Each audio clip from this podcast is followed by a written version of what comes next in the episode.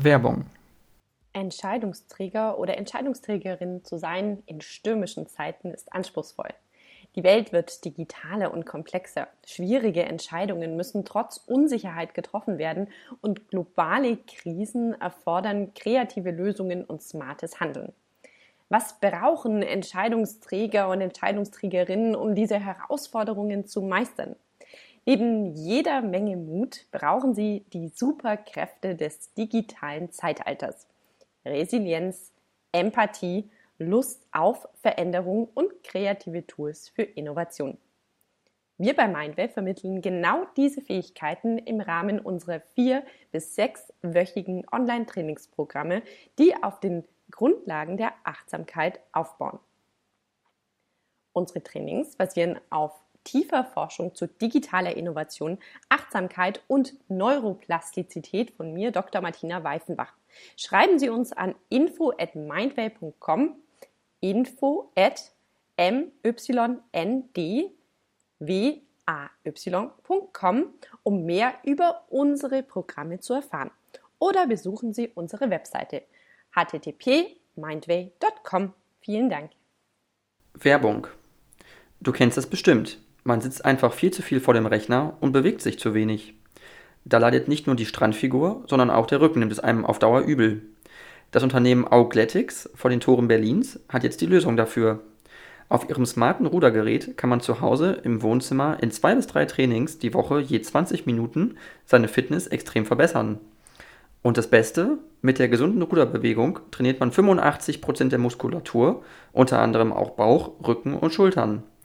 Die Geräte von Augletics sind dazu extrem schick, leise, sehr kompakt und hochklappbar. So passt es perfekt in wirklich jedes Zuhause. Dazu macht das Training einfach richtig Spaß und der digitale Trainer auf dem Touchscreen hilft dir, die Bewegung zu lernen und zu verbessern.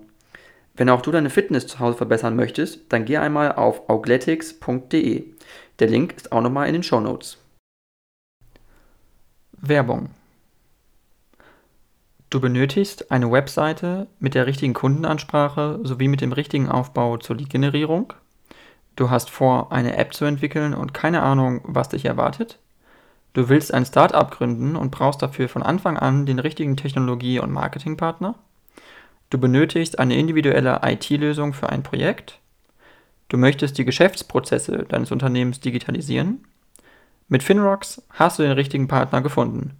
Besuche die Website von Finrocks www.finrocks.com und schreib dem Team eine Nachricht. Sie freuen sich auf dich und werden sich bei dir zurückmelden.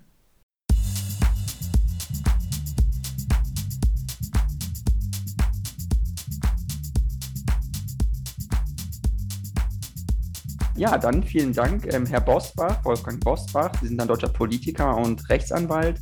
Äh, Sie waren von Februar 2000 bis November 2009 stellvertretender Vorsitzender der Bundestagsfraktion der Union äh, und Sie waren Vorsitzender im Innenausschuss im Deutschen Bundestag von 2009 bis 2015 und Mitglied im Deutschen Bundestag von 94 bis 2017. Und ich wollte mal fragen, äh, bevor wir bei der Tagespolitik, sage ich mal, einsteigen, warum Sie Politiker geworden sind, warum Sie es eigentlich machen wollten.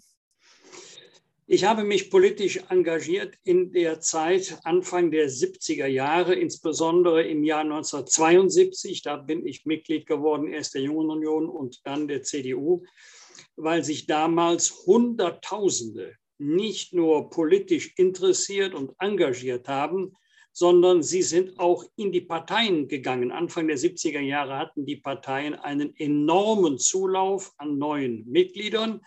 Es gab damals heftige politische Auseinandersetzungen, Stichwort äh, die neue Ostpolitik von Willy Brandt. Abgeordnete der SPD sind im Deutschen Bundestag von den Sozialdemokraten äh, zur Unionsfraktion gegangen. Die Mehrheitsverhältnisse änderten sich. Es gab eine, ein gescheitertes Misstrauensvotum Rainer Barzel gegen Willy Brandt. Und ich komme aus einem äh, politisch sehr interessierten Elternhaus. Insbesondere mein Vater war bis zum Lebensende politisch sehr, sehr interessiert. Ich glaube, er wäre gerne an meiner Stelle Mitglied des Deutschen Bundestages äh, geworden.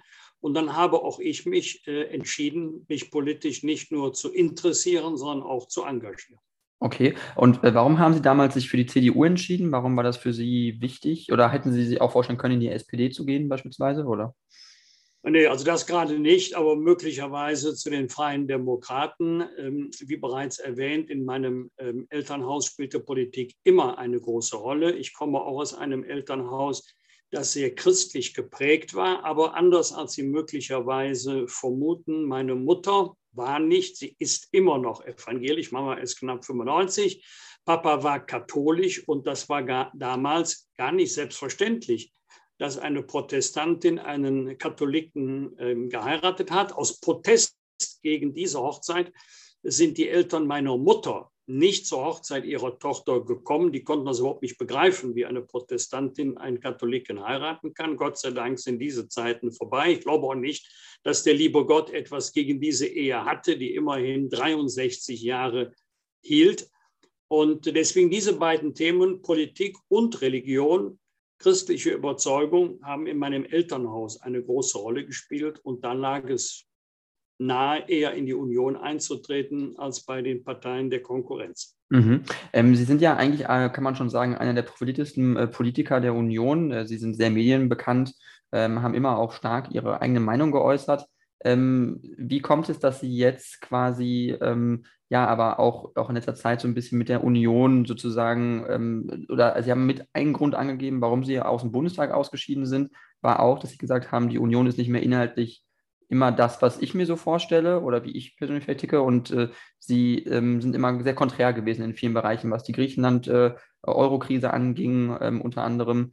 Ähm, und ich glaube, mit der Flüchtlingspolitik von Angela Merkel waren sie auch nicht ganz einverstanden. Also vielleicht können Sie mal sagen, wo das so die, was die wesentlichen Punkte waren, wo Sie sich von Ihrer Partei so ein bisschen entzweit haben vielleicht.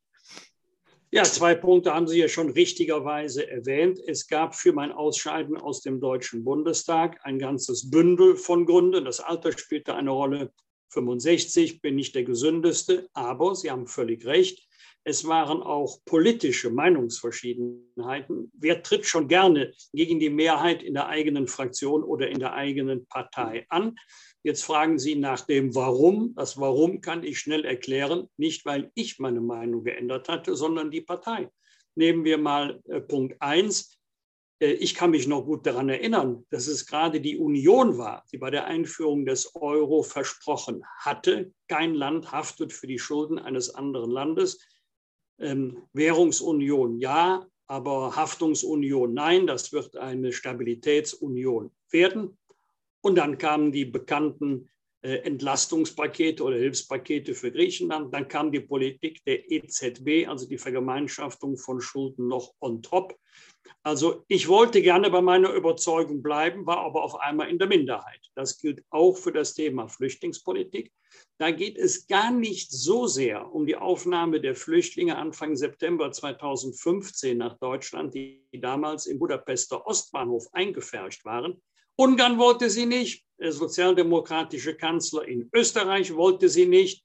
Es ging dann um die Frage, ob wir sie aufnehmen würden. Ich habe das für richtig gehalten. Aber äh, als eine einmalige Hilfe in einer besonderen Notlage und nicht als äh, pauschale Grenzöffnung. Wir weisen ja auch heute noch niemanden an der Grenze zurück der einen Asylantrag stellt, auch wenn alle asylbegehrenden Ausländer über sichere Staaten einreisen.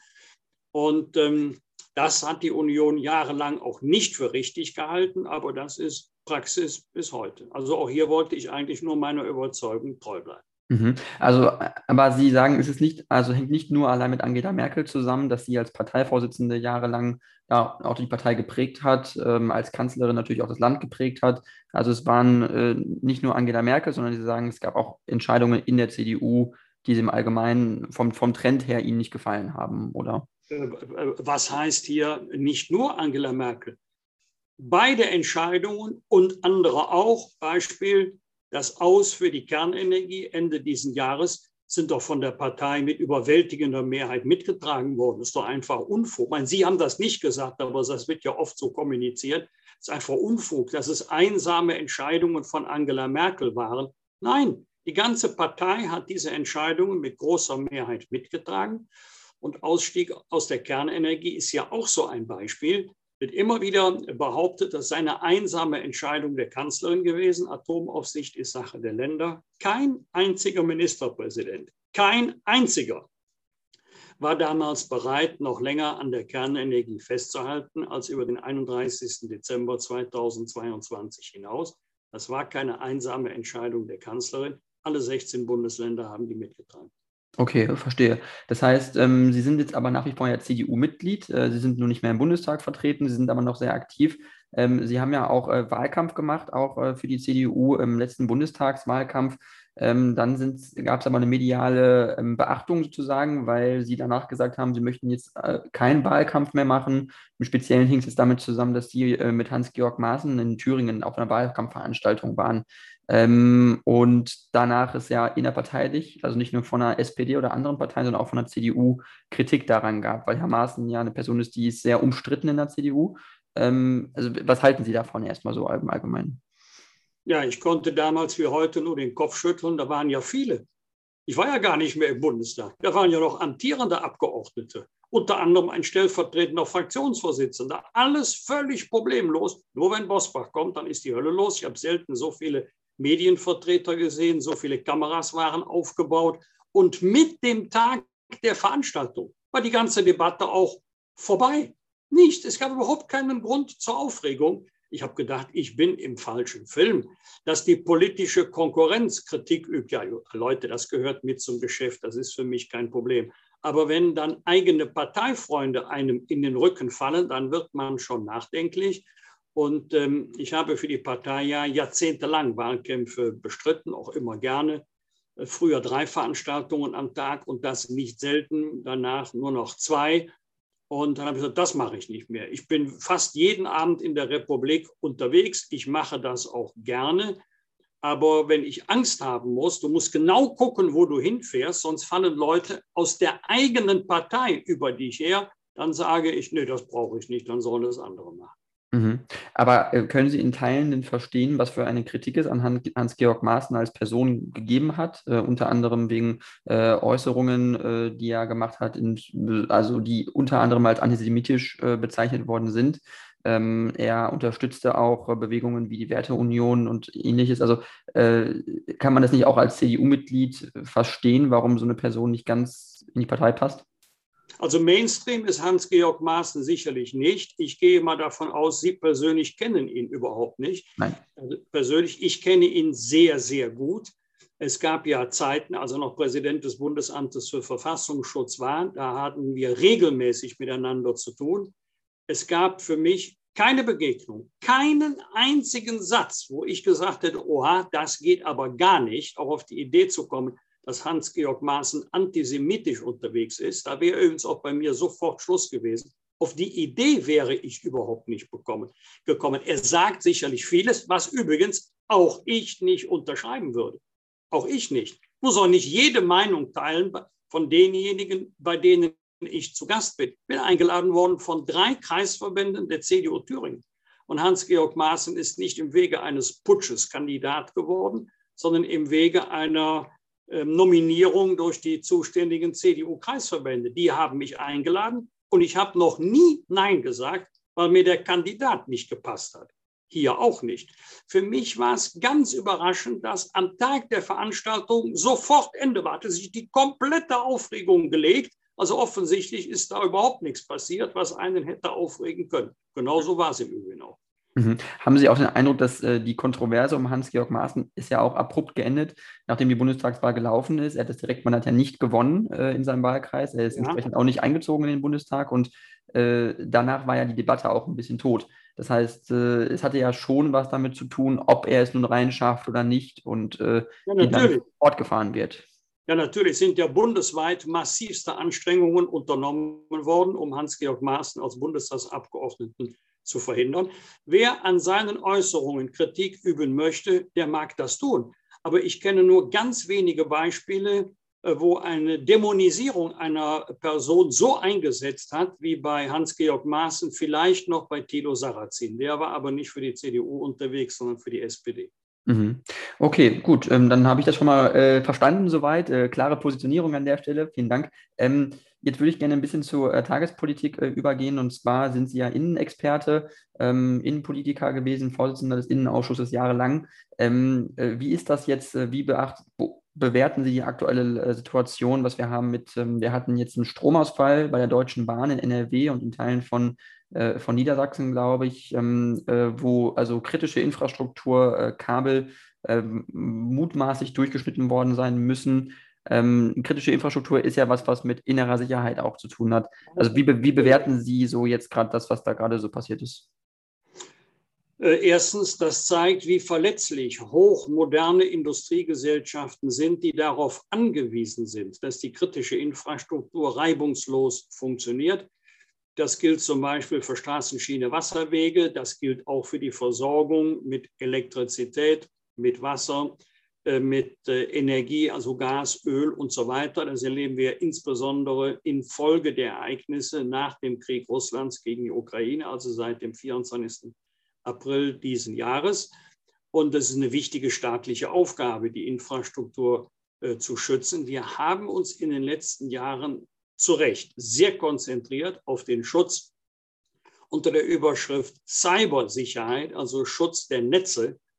Aber jetzt haben wir erlebt, dass es auch ganz andere Formen von Angriffen geben kann. Ich glaube sofort, dass ähm, dass man nicht so in dieser Form machen kann ohne technische Kenntnisse, weil ja nicht nur das Hauptkabel, auch das Ersatzkabel getrennt wurde.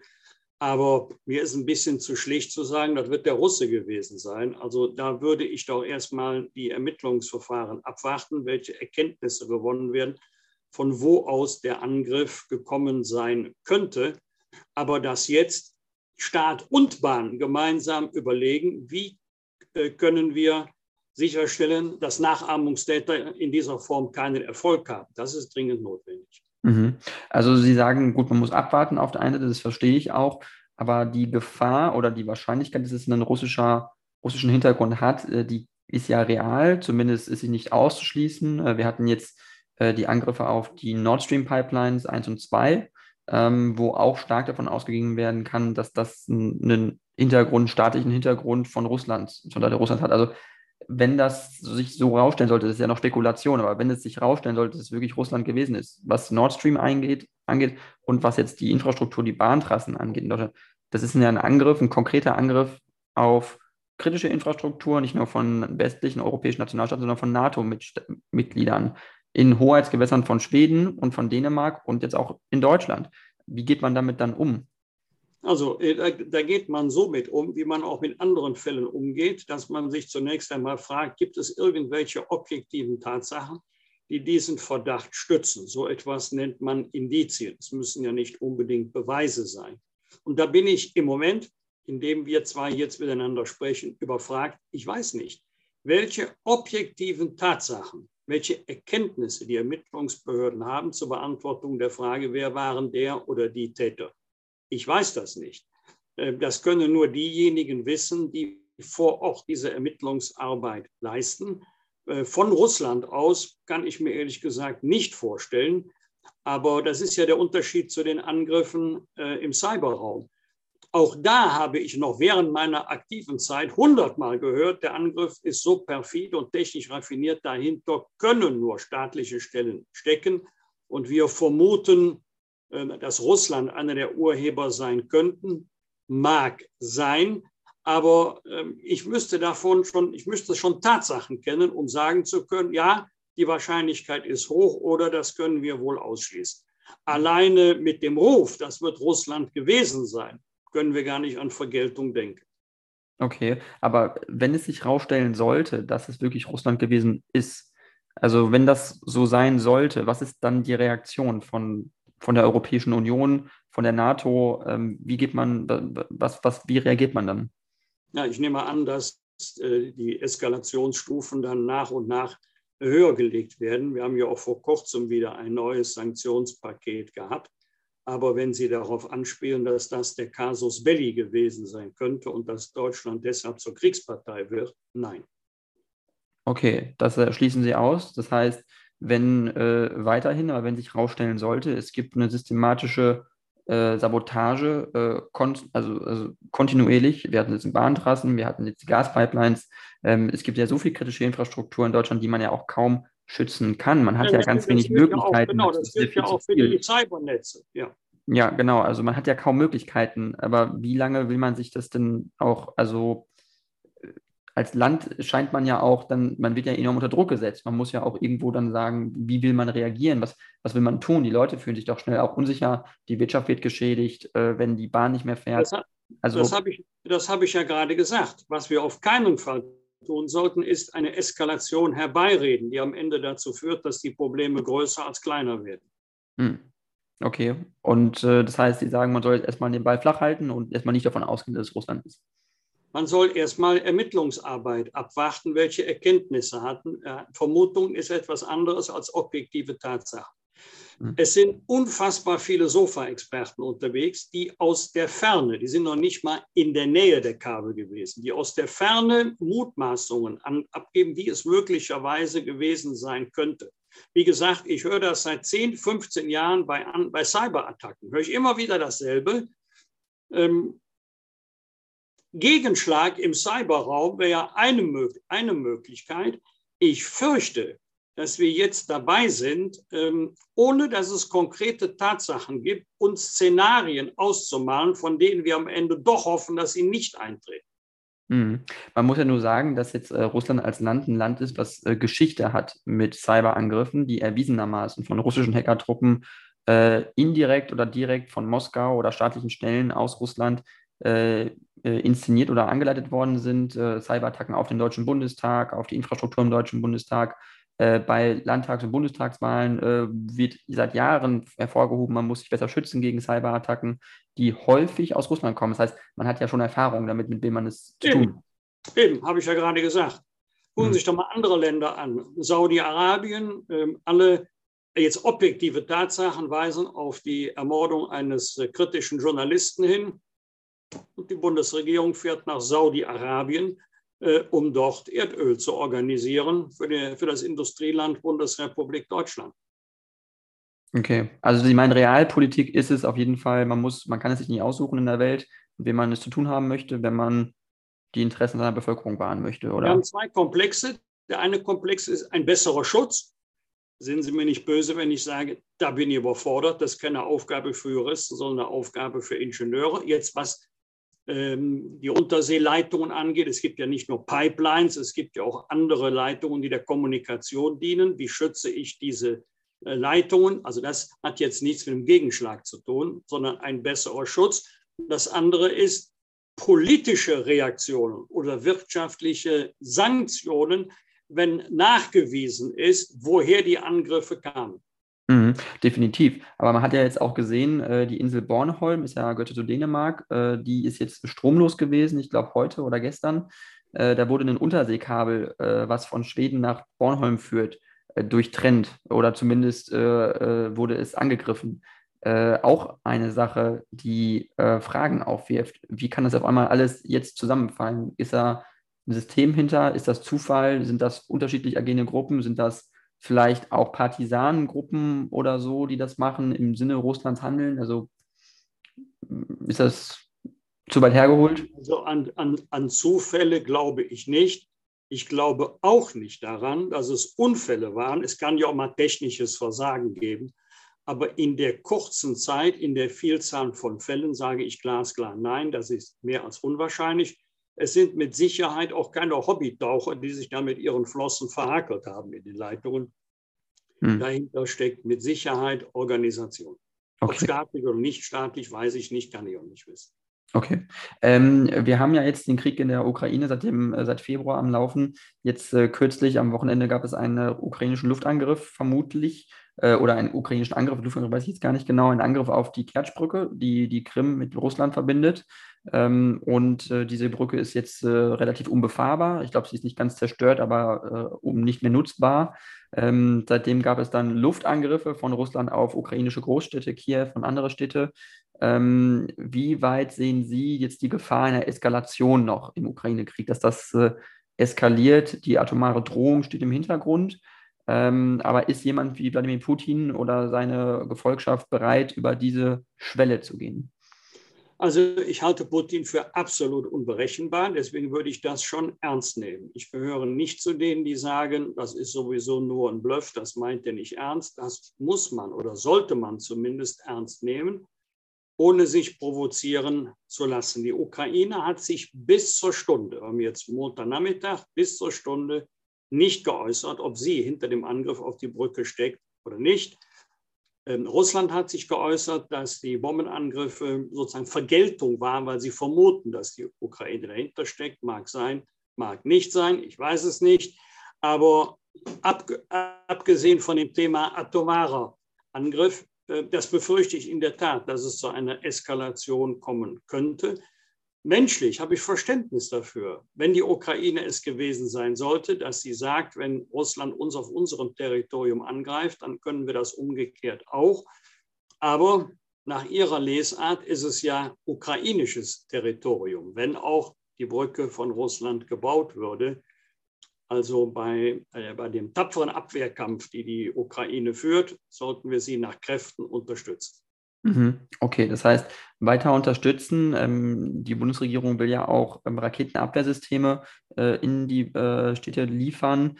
Ähm, es gab manchmal jetzt eine Debatte darüber, ob ein Land wie Deutschland eine Art äh, Sicherheitsgarantie abgeben soll für die Ukraine, um zu sagen, äh, in Zukunft, äh, damit, äh, also weil die Ukraine nämlich nicht in die NATO eintreten möchte, aber wenn die Ukraine quasi eine Sicherheitsgarantie bekommen sollte, um verteidigungsfähig zu bleiben, dass ein Land wie Deutschland dann sagt, äh, wir treten ein für die Ukraine, wenn es dazu kommen sollte, wenn es einen Angriff von Russland geben sollte. Glauben Sie, dass das was ist, was man äh, diskutieren kann? Sollte Deutschland das tun oder ja, ist das eine realistische Option? Deutschland allein sollte es nicht tun, um das jetzt mal der Reihe nach zu, der Reihe nach zu sortieren.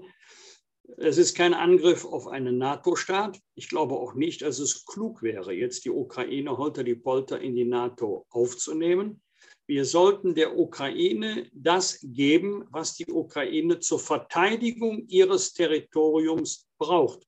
Und zwar die NATO-Partner und nicht die Bundesrepublik Deutschland alleine. Und da verstehe ich die Argumentation der Bundesregierung nicht. Bundesregierung sagt ja, wir helfen nur abgestimmt mit allen anderen europäischen Staaten auch.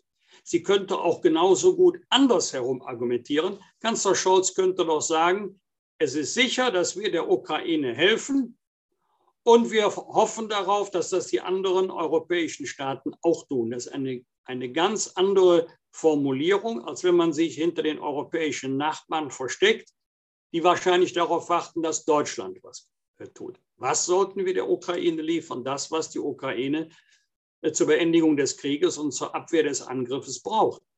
Ähm, wenn eine Schießerei ausbricht, dann bist du gut beraten, nicht mit dem Messer dich zu bewaffnen. Dann brauchst du auch eine Pistole oder einen Revolver, äh, um dich erfolgreich wehren zu können. Und es gibt klassische Angriffswaffen, es gibt klassische Verteidigungswaffen. Die Ukraine braucht jetzt mal zunächst neben dem Thema Ausbildung technisch das, was im wahrsten Sinne des Wortes notwendig ist, um Angriffe abzuwehren. Und dazu kommt noch die Ausbildung. Ähm, modernes militärisches Gerät, das ist schon, also wenn man das richtig benutzen will, das ist schon technisch anspruchsvoll. Deswegen brauchst du nicht nur die Geräte, sondern du brauchst auch, also die Waffensysteme, sondern du brauchst auch gut ausgebildete Soldaten, die die Systeme bedienen können. Mhm.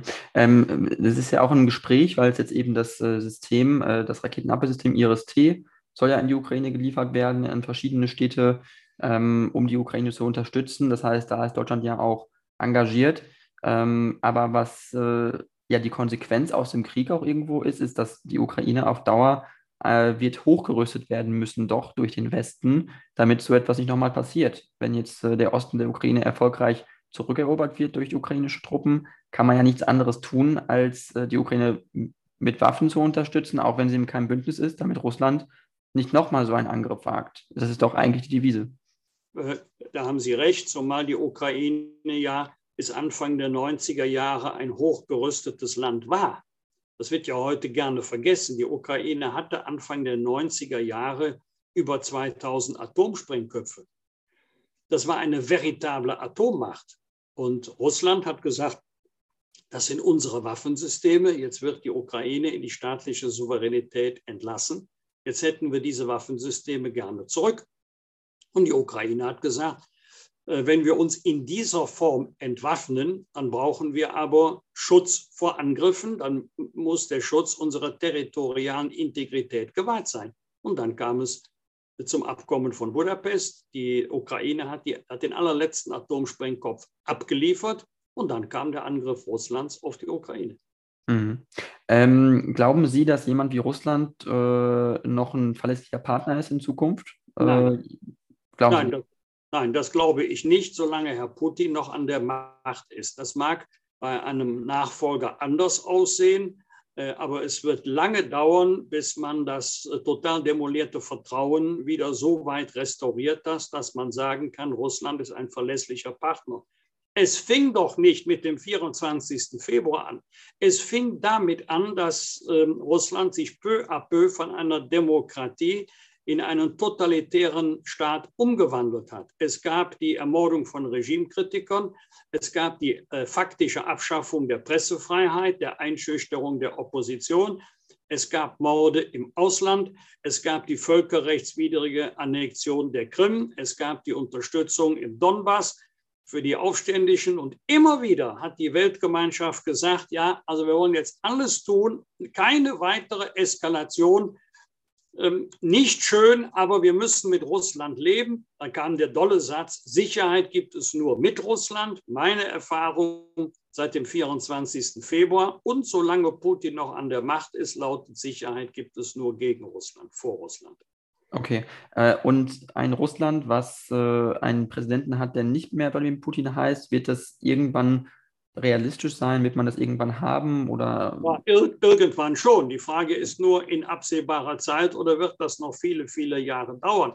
Meine Hoffnung war ja zu Beginn, also wir reden jetzt von, von März, April diesen hm. Jahres, meine Hoffnung war ja, dass es genügend Kräfte im Kreml geben könnte, die sagen würden, also das geht überhaupt nicht. Wir haben uns total verschätzt. Wir sind nicht mit Blumenkindern begrüßt worden in der Ukraine, ähm, sondern wir sind auf erbitterten militärischen Widerstand gestoßen. Die Ukrainer wissen wenigstens, wofür sie kämpfen. Das wissen ja offensichtlich die Russen, die in der Ukraine kämpfen, nicht. Äh, total verzockt. Jetzt sind auch noch Finnland und Schweden näher an die NATO herangerückt. Jetzt kann, das Ganze hängt noch, die Vollmitgliedschaft jetzt an, an der Zustimmung der Türkei. Und deswegen haben wir ja auch eine so schwierige Situation, weil ohne Gesichtsverlust wird Putin diesen Krieg nicht beenden können. Warum ist das eine Tragödie?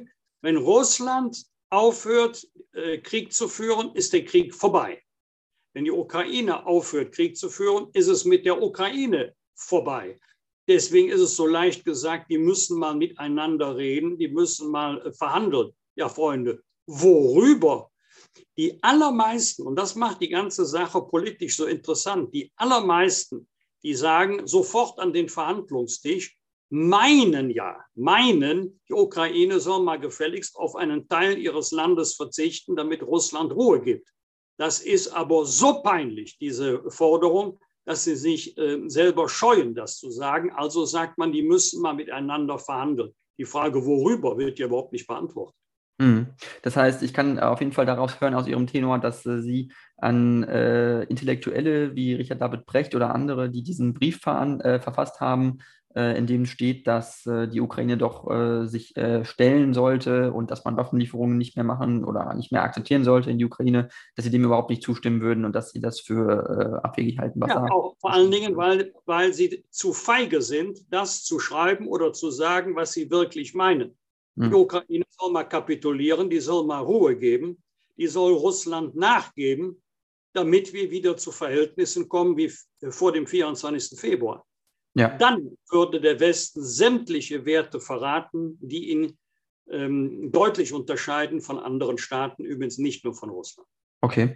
Ähm, ich würde dann jetzt ganz gerne einmal äh, wegkommen vom Thema Russland. Äh, das haben wir dann jetzt gut, äh, schon gut abgegrast. Ähm, was jetzt wirklich angeht, äh, Sie haben jetzt einen neuen Parteivorsitzenden, das ist Friedrich Merz. Wie stehen Sie zu dem? Äh, wir haben ein sehr gutes Verhältnis. Wir stehen uns nicht nur politisch nahe, sondern auch persönlich. Ich war ja einige Zeit sein Stellvertreter, als Friedrich Merz schon vor äh, gut 20 Jahren Vorsitzender der CDU-CSU-Bundestagsfraktion war. Ich habe immer gewusst, das habe ich auch in meinem Buch Wer glaubt uns noch ausführlich beschrieben, ich habe immer gewusst an der Parteibasis, ist Friedrich Merz für den Parteivorsitz der absolute Favorit. Die Parteiführung hat das immer anders gesehen. Dann kam die Wahl von Annegret Kamm-Karrenbauer, dann kam die Wahl von Armin Laschet und dann hat man endlich einmal ähm, die Hand an den Puls der Basis gehalten und die hat sich dann mit großer Mehrheit für Friedrich Merz entschieden und in der Folge wurde er dann auch Fraktionsvorsitzender. Und äh, glauben Sie, dass Friedrich Merz ein Kandidat ist für die CDU, äh, der die Zukunft repräsentiert, der in Zukunft auch die CDU äh, wird in den nächsten Wahlkampf führen können, die nächste Bundestagswahl zum Beispiel? Glauben Sie, dass das wirklich, ja, dass das äh, der Zukunftskandidat ist für die CDU, sagen wir es mal so? Ich glaube, dass er es in der Hand hat. Er wird das entscheiden. Wenn er es werden möchte, so meine Vermutung, dann wird er es auch. Stellen Sie sich doch nur mal vor, dass der Partei- und Fraktionsvorsitzende Friedrich Merz sagt, ich stehe bereit als Spitzenkandidat, darum geht es ja, als Kanzlerkandidat in, die nächsten, in den nächsten Bundestagswahlkampf zu gehen und die Parteiführung, also die Leute hinter ihm, Bundesvorstand, Präsidium sagen, nee, wir hätten aber lieber einen anderen. Dann soll der oder die andere auch gleich den Parteivorsitz übernehmen. Ob Friedrich Merz überhaupt sagt, da habe ich mit ihm noch nie darüber gesprochen, ob Friedrich Merz sagt, ich stehe bereit und ich möchte das auch, oder ob er sagt, ähm, ich kann mir auch vorstellen, dass wir mit einem anderen Spitzenkandidatin in den Wahlkampf ziehen. Das weiß ich nicht. Er ist auch gut beraten, das jetzt nicht zu entscheiden. Das müssen wir auch nicht. Damit haben wir noch zwei Jahre Zeit. Mhm. Ähm, es gab ja jetzt auch die Landtagswahlen in Niedersachsen. Äh, da ist leider das Ergebnis äh, nicht äh, im Sinne der CDU ausgefallen. Die SPD ist jetzt stärkste Kraft geworden. Äh, die FDP ist aus dem Landtag geflogen. Äh, die äh, Grünen haben ein respektables Ergebnis von, glaube ich, ca. 13 Prozent, aber jetzt auch nicht unbedingt so gut, dass, äh, oder nicht das gewesen, was ich die Grüne Partei jetzt erwartet hätte.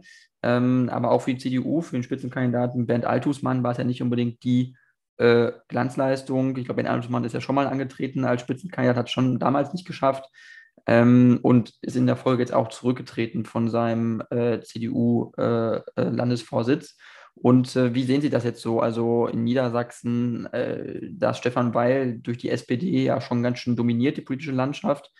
Ist das möglich, äh, mit Kandidaten Ü50, Ü60 äh, noch solche Wahlen zu gewinnen oder müsste man auch mal jüngere Kandidaten ranlassen? Ja, wenn das nicht möglich wäre, hätte ja Herr Kretschmann in Baden-Württemberg krachend verlieren müssen.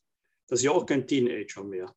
Ja. Also ähm, ich glaube nicht, dass das Alter das entscheidende Kriterium ist, sondern etwas anderes. Also Ihre Diagnose über die Wahlergebnisse ist ja völlig richtig. Es ist übrigens im Grunde in etwa, in etwa das Ergebnis der Parteien von der Bundestagswahl vor gut einem Jahr. Also wenn ich Zweitstimmen mit Zweitstimmen vergleiche. Mit zwei Unterschieden. Die FDP ist abgeschmiert, die ist gar nicht mehr im Parlament und die AfD hat deutlich zugelegt. Wenn Sie die anderen Parteien nehmen, ist kein großer Unterschied zu dem Ergebnis vor einem Jahr bei der Bundestagswahl. Es hat sich auch noch etwas anderes gezeigt.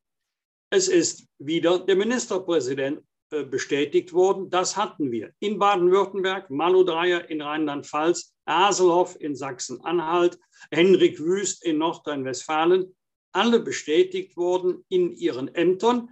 Das sagt mir, äh, wenn die Bevölkerung jedenfalls im Großen und Ganzen mit der Arbeit des Ministerpräsidenten zufrieden ist, wenn man sich in guten Händen fühlt, äh, dann findet auch eine Bestätigung statt.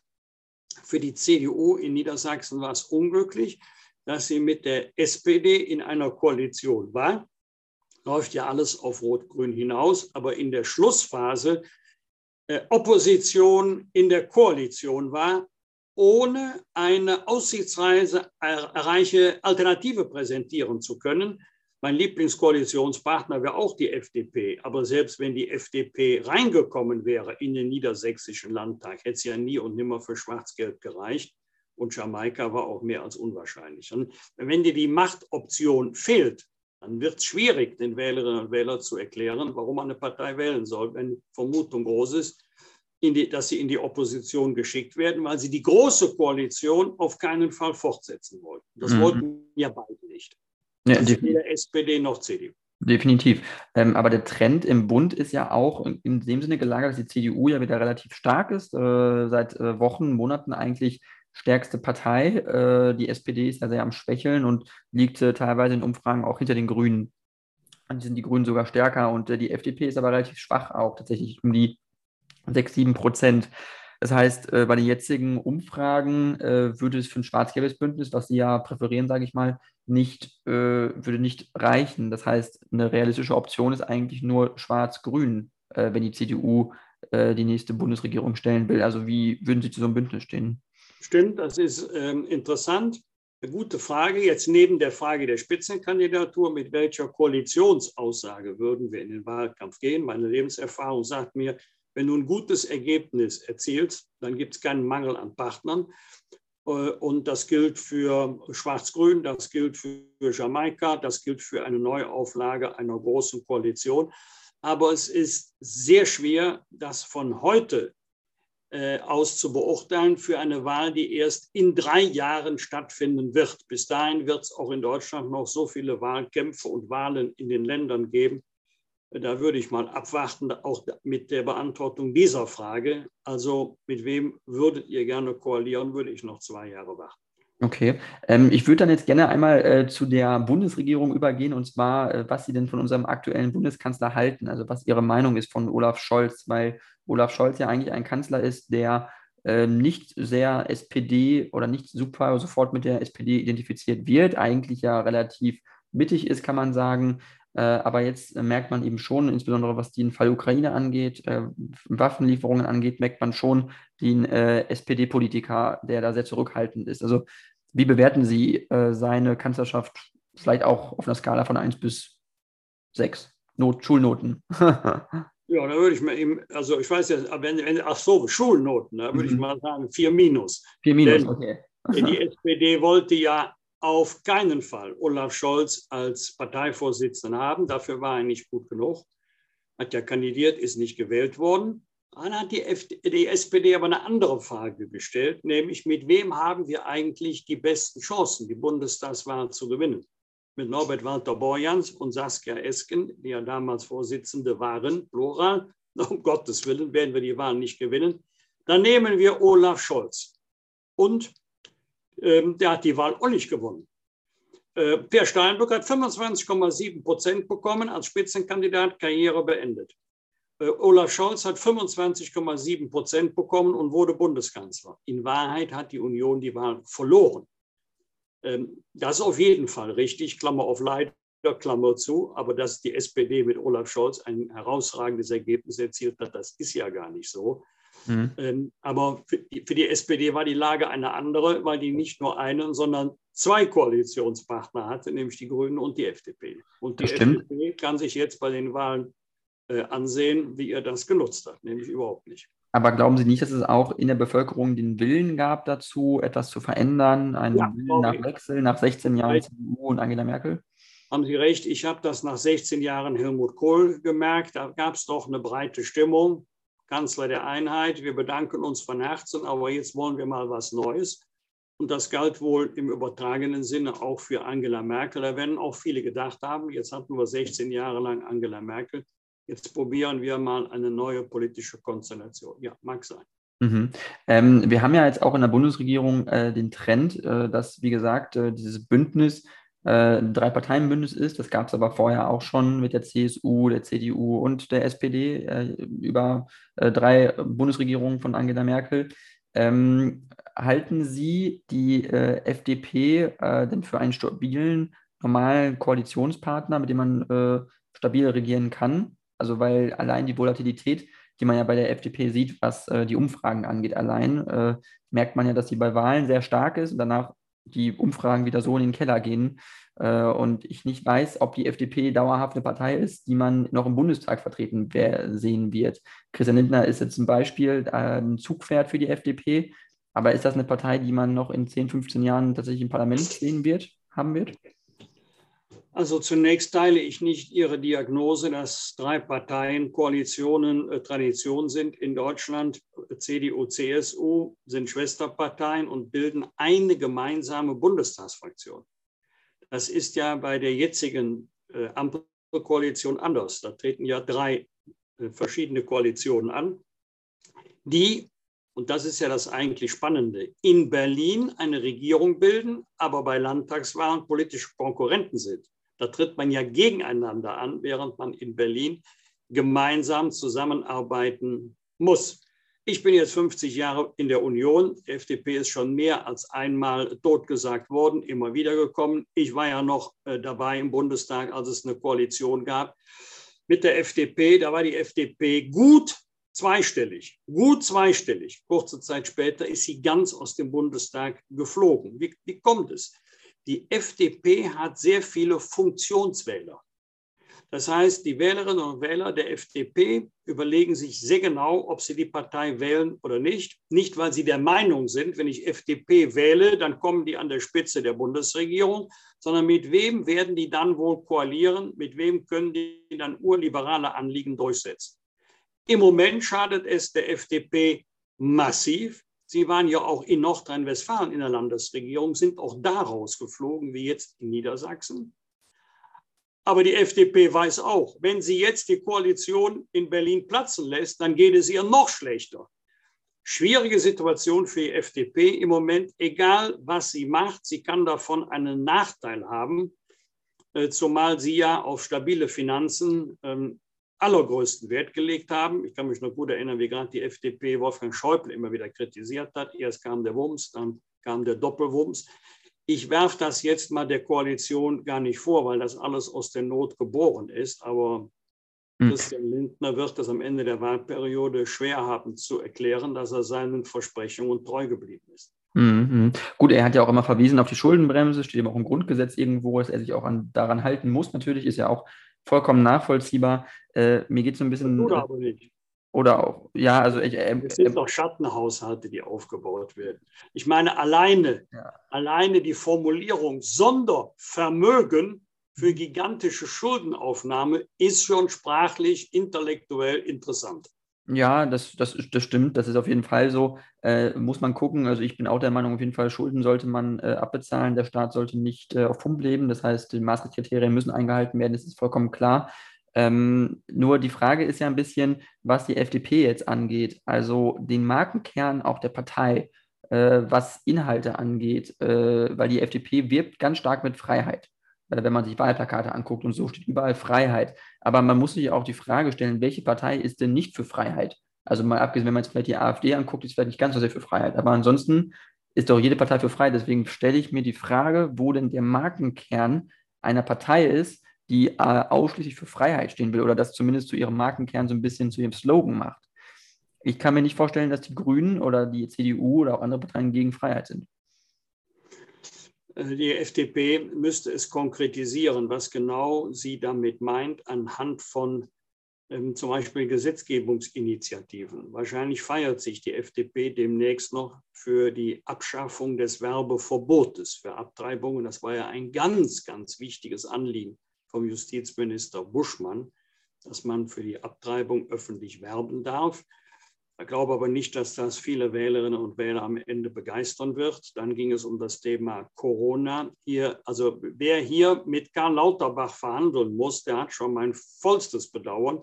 Herausgekommen ist ein Kompromiss, der die ganze Angelegenheit noch komplizierter macht, als sie ohnehin schon ist, auch weil es ja ähm, Länderöffnungsklausel gibt. Also die FDP wird es sehr schwer haben, übrigens die nächsten drei Jahre lang, sehr schwer haben, den Begriff Freiheit so zu konkretisieren, dass die Wählerinnen und Wähler verstehen, dafür brauchten wir unbedingt die FDP. Also mhm. fürs Schuldenmachen braucht man die FDP nicht unbedingt, das, das machen Rot und Grün besser. Okay, das heißt, hätten Sie jetzt gesagt, äh, es wäre, die Bundesregierung wäre aus der CDU äh, und einem anderen Koalitionspartner wären diese Sondervermögen jetzt nicht aufgebaut worden im Falle einer Bereich, also Inflation, Krieg, äh, das sind ja auch alles Sachen, die irgendwo das nötig machen, um finanziell irgendwo abzufedern. Also hätte das die Union nicht gemacht. Das weiß ich nicht, ist ja rein, ist ja rein hypothetisch.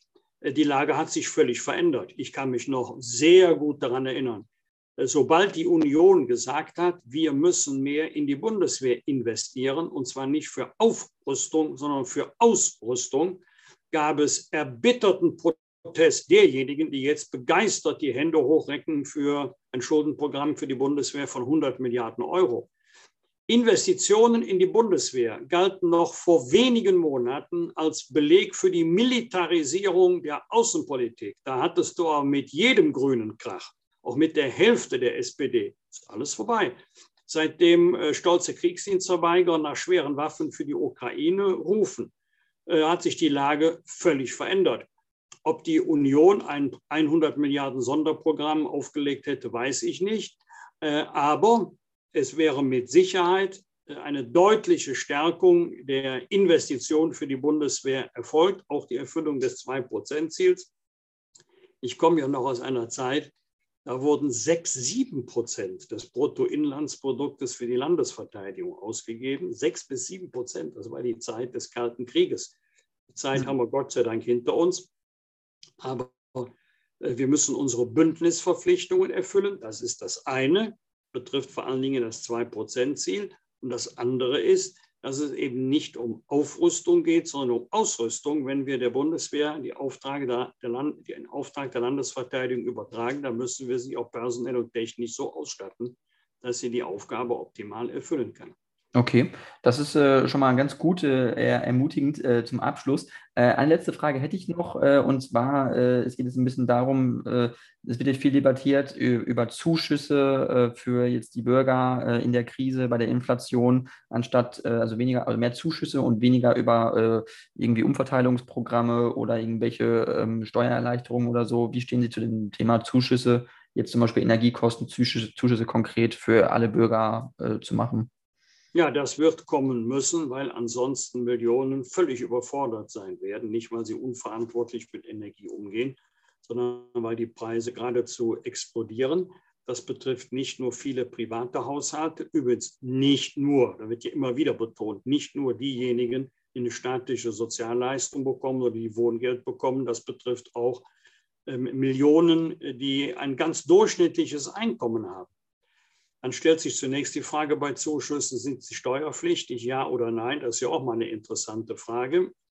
Äh, und dann, wie berechnet man das eigentlich? Es gibt ja heute äh, einen ersten Aufschlag durch die sogenannte Expertenkommission, also Übernahme der Vorauszahlungen plus Energiepreisdeckel 2023. Aber es gibt doch noch sehr viele offene Fragen, die ich auch nicht beantworten kann. Was ist eigentlich mit denen, die zum Beispiel einen Flüssiggastank haben auf ihrem hm. Grundstück? Mhm. Bei denen geht es ja nicht um das Thema Vorauszahlung. Wer bezahlt jetzt diese Rechnung? Aber hier muss man auch fair bleiben.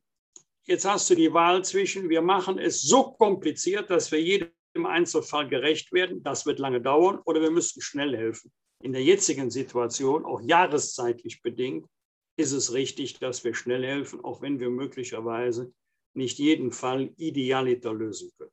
Mhm.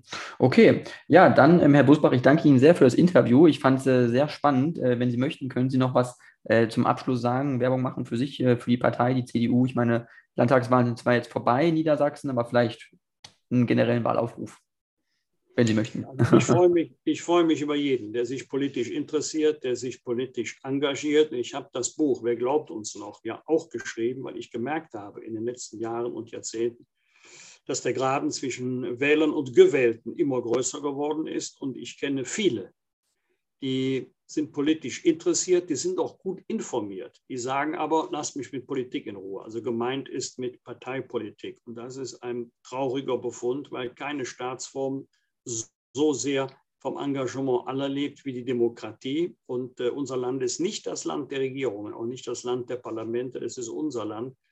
Und deswegen möchte ich jeden bitten, im Rahmen seiner Möglichkeiten, äh, sich für das Land nicht nur zu interessieren, sondern auch zu engagieren. Ich kenne alle Probleme, die, die wir haben. Und glauben Sie mir, verglichen mit den allermeisten Ländern auf der Erde ist es immer noch ein Glück, hier geboren zu werden, leben und arbeiten zu können. Und wir müssen alles dafür tun, dass das Glück so bleibt. Da haben Sie recht. Dann vielen, vielen Dank fürs Interview und vielleicht bis zum nächsten Mal. Danke Ihnen, alles Gute.